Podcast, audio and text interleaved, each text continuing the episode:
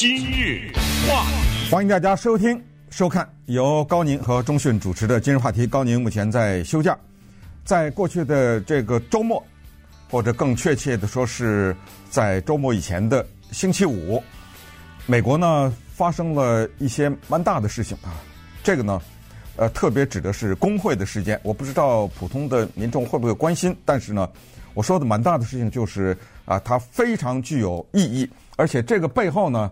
它的影响之大，所以今天呢，利用今日话题，接下来的时间给大家讲讲这两个地方的故事。一个叫 Starbucks，一个叫 Amazon。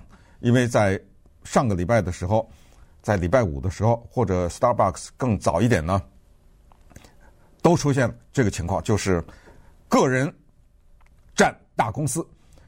Starbucks 有多大？告诉大家，在美国，光是它。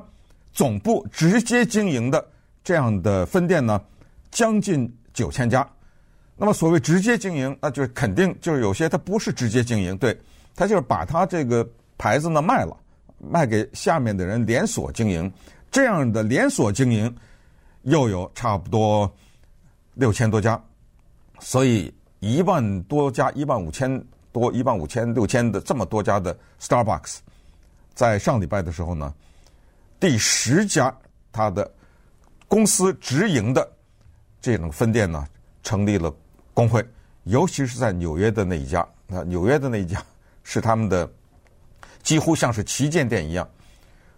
这是怎么发生的？Amazon 这么大一个电子商务，在全美国，它的员工一百一十万，就是因为去年三月份的时候得罪了。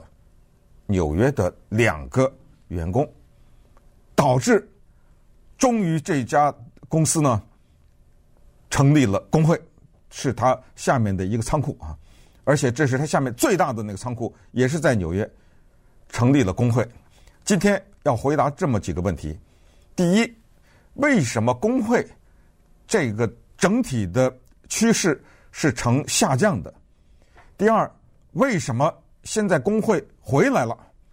第三，为什么亚马逊、Starbucks 这么大的公司打不过几个员工？而且我现在说的这个工会，不管是 Starbucks 还是 Amazon，都不是全国总工会，就是两个人，有的时候就是八个人，就把这个巨人给扳倒了。同时，Amazon、Starbucks 他们为什么不喜欢工会？他们深层的原因是什么？以及服务业要成立工会是多么的难？为什么难？这些呢？等你听了这些故事以后，等你了解了这些背景以后，你就发现这个趋势很可能对这种服务业，尤其是对将来你收到包裹呀什么之后那种效果呀，都会有直接的影响。我们就把故事呢拉回到去年的三月份，在纽约啊，曼哈顿这个地方呢，有一个亚马逊的大型的仓库，将近八千人在那儿工作。这个地方呢叫 JFK 八，JFK 是美国总统 John F. Kennedy 用他的名字命名，后面跟一个阿拉伯数字八。这个大仓库呢是亚马逊一个非常重要的集散地。这个地方有两个员工，这两个员工呢挺巧的，第一，俩人都是黑人；第二，俩人同样的年龄，都是三十一岁。当然，据说到现在是三十三岁啊。反正因为他们占亚马逊占了十一个月嘛，可能是生日的原因吧。反正我看到报道就是说，现在是三十三岁，当年三十一岁。三月份时候发生了什么事儿呢？哦，我说确切说应该不是去年啊，是二零二零年三月，就是他们俩找到亚马逊去了，说听说我们这仓库有人检测成阳性啊，呃，你们为什么不说呀？为什么不告诉我们？比如说是哪一个区的工人呈现了阳性？咱们这儿八千多人当中有多少是阳性？我们觉得你们做的不够透明，我们觉得。你们这做法有问题，所以我们决定做一件事儿，对抗你们。这个事儿叫什么呢？叫做 walk out，就是直接翻译就走出去啊，直译就是这样。但是他的意思就是罢工，但是这个罢工呢啊不是 strike，就是那种全面的罢工，比如八千人都不来，不是。他就是说，比如说我们十个人或者我们什么十五个人，就是小部分的人呢，我们要罢工，或者说我们就要用这种行为对公司表示抗议啊。这个第一个男的叫 Christian Smalls，Small 一个东西很小啊，他后面再加个 S，这是他姓的，叫 Christian Smalls。呃，同时呢，就是说他们两个为什么要提这个人的名字？因为这个人呢，后来就真的罢工了。外面呢还有一些其他的一些员工，但是亚马逊接着做的一件事儿，亚马逊看哈，看你是哪天出去。罢工的，你不干了是吧？你今天打卡你没上班，或者是你上的一半，你给我出去了，对吧？他们就找了他们的律师啊，找了他们的人事部，就把这个 Christian Smalls 啊给开除了。当时呢，在决定要开除他的时候，亚马逊的人事部有两个人说：“呃，咱们暂缓，暂缓，暂缓。”我觉得有点问题。这两个人事部的人说啊，是这样的，因为他们之间都有电子邮件嘛。他说：“我觉得不应该开除哎，我们想问问他犯了什么错。第一，他通过正常的渠道向公司提出抱怨、投诉，你公司应该回应他，对不对？应该调查，应该做一个正当的处理。第二，他是出去参加罢工去了，可是。”他在这个过程中当中，人和人之间他是保持着六尺的社交距离的。你开除他的理由是因为他违反了公司对于疫情的规定，可是他是哪一条违反了疫情的规定了呢？你说他不该罢工没有？因为罢工是工人的权利，是受保护的。如果他理由正当的话，那么你说他违反了疫情的规定，但没有违反呢？可是呢，后来公司的律师。啊，经过商量以后，还是把他开开除了。那么另外一个黑人叫 Derek Palmer，他跟刚才说的 Christian Smalls 呢，他们两个是一起的。就是当时向公司投诉的时候，是两个人一起投诉的。可是 Palmer 呢，他显然没有出去，他留在了公司的内部，他没有出去去游行去，或者是抗议去。好，那么这个时候就是他们两人开掉了一个人，我相信。这个地球上最大的电子商务，我相信这个地球上最有钱的人之一，Jeff Bezos，他可能万万没有想到，这么一个三十一岁的叫 Christian Smalls，他的名字还叫小，他姓还姓小，这么一个人会把这家公司扳倒。我当然说的扳倒是有比喻的意思啊，不是真正的扳倒，而是等你听了我接下来再跟你讲。亚马逊是怎么打击接下来的成立工会的企图的话，那你就知道他们是万万没有想到会败在这么两个三十一岁的黑人的手里面，而且是他这么大的一个旗舰店、旗舰仓库。那么再把这个图画呢回到大哦，今天我们讲这个就是从大到小，从大到小，就是说什么是大的画面，就是工会啊。是为什么在差不多一九六十年代以后啊，基本上是呈现一个弱势。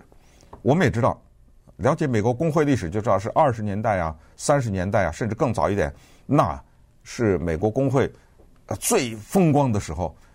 那个时候呢，坦率讲，大家也理解为什么会有工会。有工会就是因为有欺压、有剥削，有的时候也是。公司做的太过分了，所以后来我们就知道有什么肉类加工厂工会，有什么钢铁工人的工会，有什么护士的工会。后来你就想吧啊，包括好莱坞的这种从呃编剧啊、演员什么之类的都有工会，尤其是建筑和制造业。但是呢，慢慢的，我们说老板也好，说资本家也好啊，说资本主义制度的。自我调节的功能也好，他们呢觉得工会实在是非常的可怕，尤其是农业工人。我们知道这儿我们加州著名的 Cesar Chavez 这种，这要是一罢工，那一错过季节，很多的呃庄稼呀、水果那都是灾难性的后果。工会有一招绝的，就是罢工。我就在你最需要我的时候，我罢工。我一定要找你最需要我的时候罢工。这样的时候，我才能让你知道到底是谁依赖谁。啊，到底你口袋里的钱是从哪里赚出来的？所以，他们这些大公司做了自我调节，这个里面就包括加薪呐，啊，啊，各种各样的福利啊，等等。那包括咱们今天了解到的这些高科技公司的拼命的给你提供各种各样福利，当然，他也是怕你跳槽啊，等等。这个就是大的趋势。但是呢，后来刚才讲过，发生的变化就是。由于大公司采取了相应的措施，同时很大的一个原因就是劳工之间的依赖产生了一些偏差。首先就是建筑业和制造业啊，大幅度的在美国的国内减少了。我们也都知道全球化呀，一些工厂拿到海外去啊，等等。再有就是呢，所谓劳工偏差，就是很多的这个公司啊。就是因为失业率的原因呢，也就是说，你得求着这家公司，你才能得到这份工作。所以，当这个供需的平衡产生偏差的时候，比如说，你好不容易得到了一份工作，然后有一人过来说：“哎，来来来，签个名啊，咱要成立工会。”那么这个时候呢，就产生了下面的情况：第一，恐惧，你怕什么？你怕老板报复？呃，不行啊，我这房租得交啊，我这家里还有孩子呢，保险怎么办啊？等等。所以很多人出于恐惧，出于害怕失业，啊，怕老板报复等等，他们就不动。另外就是一个特别致命的东西，对于工会，就叫做人员流动。你想，当你拿到一个工作，这个薪水相对来说比较低，呃，对技能的要求也不是那么严的话呢，这种人呢，说实话，那个有一句当年。中国啊，反那个工会的早年啊，工反工会的话叫做，呃，三条腿的蛤蟆难找，两条腿的人有的是。就这句话，普通的工人，尤其是低收入的一些工人，呃，也比较害怕。就是说，你走啊，我要把你开掉。在美国的公司的很多的章程当中啊，甚至有一些规定当中，一个公司。开一个员工，这个英文字叫 at will。at will 是什么意思？就是没有或者不需要任何理由，可以把一个员工给开掉。那么跟这个 at will 相对的，就是你要开除我，我想问你为什么呀？你得给我一个理由啊。这个叫 just cause。所以一个是随意。At will，一个是 just cause，就是说需要正当理由。当这个需要正当理由的这个条款写在合约当中的时候，那么你就不能随便的开掉我。写在合约里，什么合约啊？谁给你签合约啊？工会就在这儿发挥作用了。这故事啊，接着讲，等一下咱们再来听。今日话题，谁也没想到，疫情居然促进了。或者说催生了工会的回潮，疫情在这个过程当中扮演了什么样的角色？突然之间，就突出了什么仓库啊、超市啊、司机啊等等，包括当然就是健康业这些护士啊、什么医生啊什么，就他们的重要性立刻凸显起来。原来经济之所以还能够运作，在包括封城居家的过程当中。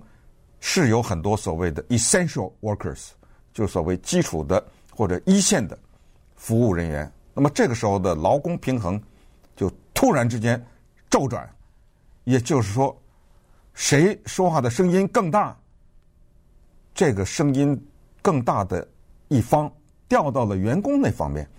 后来大家都听说的所谓的疫情的中后期大辞职，对吧？我们后来又听说的。家家的什么餐厅啊，一些服务业门口挂着招人的牌子等等。当这种情况出现的时候，就等于是你要求着我了。这个是整个的对工会的运动呢是有极大的帮助的。再加上发生的一个情况，我们发现呢，就是很多的护士辞职了，他们觉得自己的生命啊受到直直接的或者是极大的这个威胁，然后罢工的。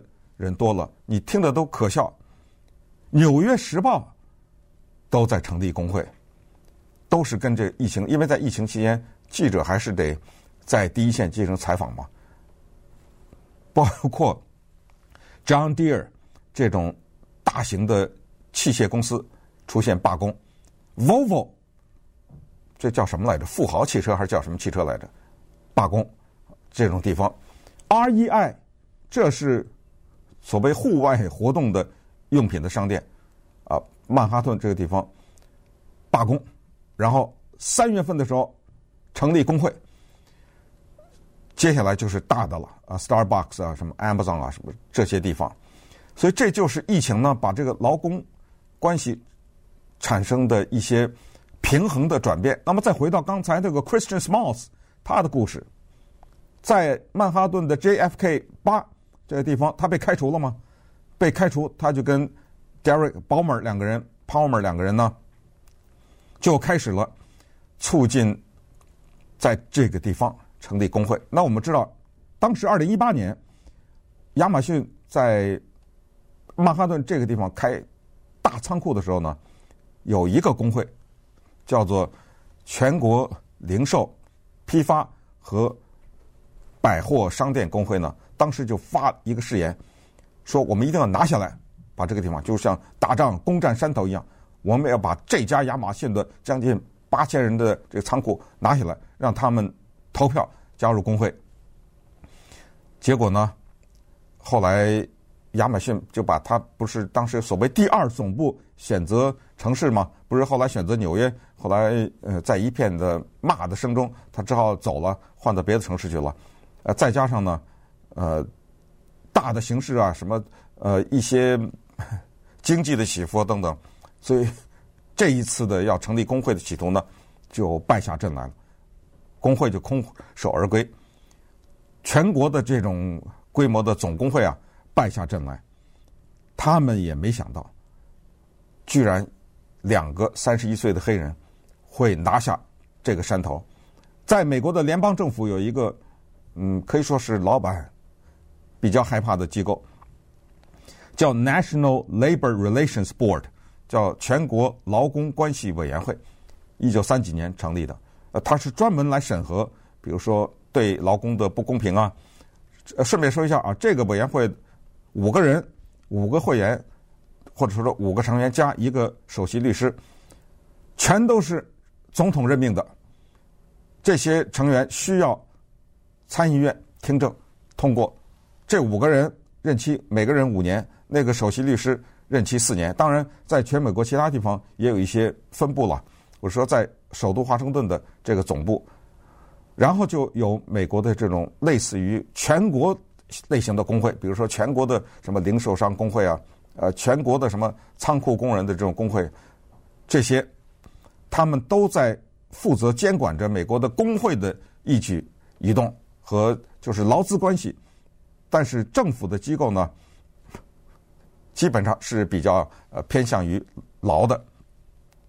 说这个主要的原因就是再一次凸显了这些个人的力量，就是他们没有得到全国总工会的支持，这两个人也没有得到这种全国劳资关系委员会的关注，他们两个单枪匹马呢，就在一个公共汽车站那儿开始了。收集签名的活动，这个公共汽车站呢，是员工啊下班的时候必须要经过的一个地方，就是他们需要坐这个车离开。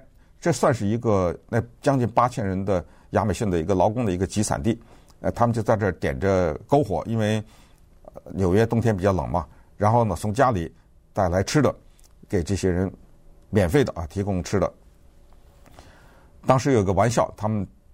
贴了个牌子在那儿，叫做 “Free Weed and Food”，就是免费大麻、免费食物。有没有大麻我不知道哈，可能是真的有，也可能是开玩笑了哈。一开始呢，没人愿意，后来呢，他们是东拼西凑，拼凑了两千个签名。亚马逊反击，亚马逊怎么反击呢？他调动了他十个部门，各种各样的主管。据说早期亚马逊的主管包括好像八个还是几个各个部门的副总裁啊什么，加起来的人比要加入工会签名的人还要多。当过了一段时间以后，当这个 Smalls 把他的一份两千个人签名的名单递上去的时候呢，这个时候递到了刚才说的这种哈劳工委员会的时候呢，亚马逊也出了一张清单。这张单子呢是亚马逊人事部提供的。他说没错，他是收集了两千个签名。这两千个签名的人名字都在我手里，你们拿去看看。这两千个人还有几个在我亚马逊工作？一半以上都已经离开了，无效。这一仗，Smalls 和 Palmer 败下阵来，这就再一次说明，在服务业啊，要成立工会之难，就是它的人员的流失、流动特别的大，是百分之一百五十在亚马逊。什么叫人员的流失是百分之一百五十啊？来一百个人，走一百个人，那怎么会多出五十个来呢？他是这样的，他这个比例是这么计算的，就是走的人和来的人之间的一个比例。也就是说，如果走了八十个人，就空出个八十个位子来，但是只来了七十个人，这个比例它就不是百分之百了，对不对？它是这么计算出来的。你就可以想象，就是在亚马逊这个地方工作的这些人呢，他们基本上就是把这作为一个过渡性的工作。这一点呢，由中国的导演赵婷他所拍摄的那个电影《Nomad》（Nomadland） 这个电影呢，呃，充分的反映出来，就是很多人他需要钱的时候，他去那工作一段时间，一两个月，然后走了。那么这种人，你让他来签字。说要加入工会啊，加入工会还有会费啊，不要忘了啊！呃，加入工会啊，同时还有种种的好处。这些人他也没有什么意愿。好，那稍待一会儿，我们再看看这两个人是怎么扳倒了亚马逊。今日亚马逊是美国第二大雇主啊，美国的第一大私人的雇主是 Walmart，这当然是说的私人的公司。呃，因为美国的如果什么都算上的，当然最大的雇主是联邦政府了，对？所以。从这个角度讲呢，我们就稍微看一下，在当今的美国的私人的公司里面的员工有多少是工会的会员。一九八三年的时候，所有的美国私人的公司当中，员工是工会会员的人是百分之十六点八，也就是一百个员工当中有将近十七个人口袋里揣着一张叫做工会会员证，但是。二零二零年的时候，这个比例变成了百分之六点三，这就是降的三倍啊！然后再往前推，二零二一年的时候呢，六点一了。所以这个大的趋势就是告诉我们，其实工会是不那么春风得意的，因为很多的原因啊，刚才已经讲了一些，还有一些就是很多比较大的公司呢，他们喜欢把它的总部设在美国南方的一些州。啊，美国南方的一些保守的州呢，他们也是反对工会的。这个跟民主党、共和党也有直接的政治理念方面的关系。我们也都知道，共和党基本的理念是反对工会的，民主党百分之百的支持工会啊。包括拜登啊，曾经在竞选的时候，包括他当选了以后，也都发过这种誓啊。他就是说要成为美国的叫做工会总统啊。他还把自己的身上带了这么块牌子，所以你可以看出来就是。这个问题又是一个分裂美国的问题。那么回到亚马逊呢，再看那两个人的情况。首先啊，咱们看看亚马逊的失误。这么大一个公司，它可能是轻敌了，也可能是过于重视因为他实在是不能允许工会的发生。为为什么？因为亚马逊强调的一个东西叫做效率，在他阿拉巴马州也是在闹工会啊，最后失败了啊。阿拉巴马州那个 Bessemer 那个仓库失败了，那个仓库在闹工会的时候提出来说，那个工人的效率被安排到什么程度？小便得拿瓶子，根本没有时间走几步路到洗手间再回来。你在干的这个事儿，你要停下，就影响接下来的，比如说六十个人的事儿。它不是一个人的问题。这个是不是让大家想起卓别林那个电影《Modern Times》，叫做《摩登时代》啊？那么在这种情况下，连阿拉巴马的。这个仓库的员工要小便都得拿瓶子，这种情况下，他的工会最后投票都没通过。那你想想，在纽约的八千人，这个那不就更难了吗？咱们就看看亚马逊栽在什么地方。第一，他们请的一个律师啊，就发了一个电子邮件，就说这叫做 Christian Smalls 这个人呢、他说这人是一傻子。这就这个人呢，咱们好好的利用他，因为这个人。他人又傻，然后他又不会讲话，成不了什么大事儿。咱们要利用他，利用他什么呢？就是把他作为代表工会的那张脸，就让人看说：“你看看啊，你们要投工会，就这人啊，你们看着办吧。”结果呢，他这个电子邮件是要发给几个人的？没想到，我不知道他这个电子邮件的系统当中呢，他可能按错了一个键，结果不小心发到了一千多个人。后来一段时间以后再道歉已经来不及了，就是当很多的人不应该看到这个电子邮件的人看到说哦，你们公司就是这么对待一个对你们有意见的人，说他是傻子啊什么，这这话可能用的词还不是这么文绉绉的哈，这么温和的词，是这么对待一个人，你们是这么报复一个人的，这是第一个事儿。第二个事儿，亚马逊他发现他嗅到了可能有罢工或者可能。有工会的可能性的话呢，他们请外面的顾问。我们知道美国有一种顾问，就是你需要什么，他就是这个领域，你就去找这个领域的顾问。之前很多次啊，给大家推荐过一个电影，叫做《American Factory》啊，美国工厂。这个是一个纪录影片，就是讲一个中国的福建的一个有钱人在美国开工厂，然后他作为一个。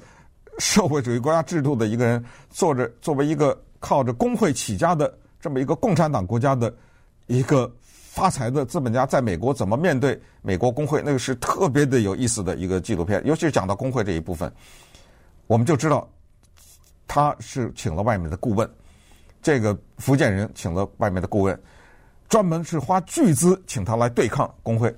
亚马逊花多少钱请这些顾问？四百二十万美元。你可以想想，他们请了多少这样的顾问，召集员工开会，每天开多少次会？二十次。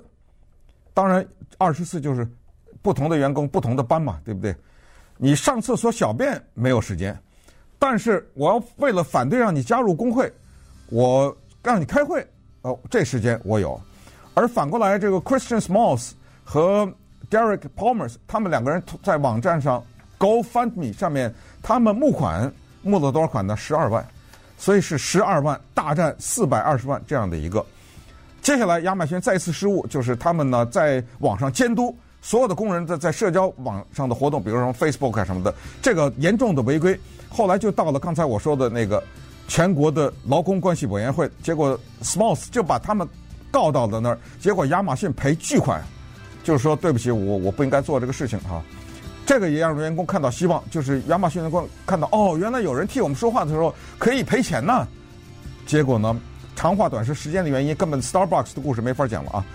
长话短说呢，在上个礼拜五的时候，在亚马逊就投投票了，在这个纽约的是两千六百五十四票对两千一百三十一票，正式同意了工会的成立。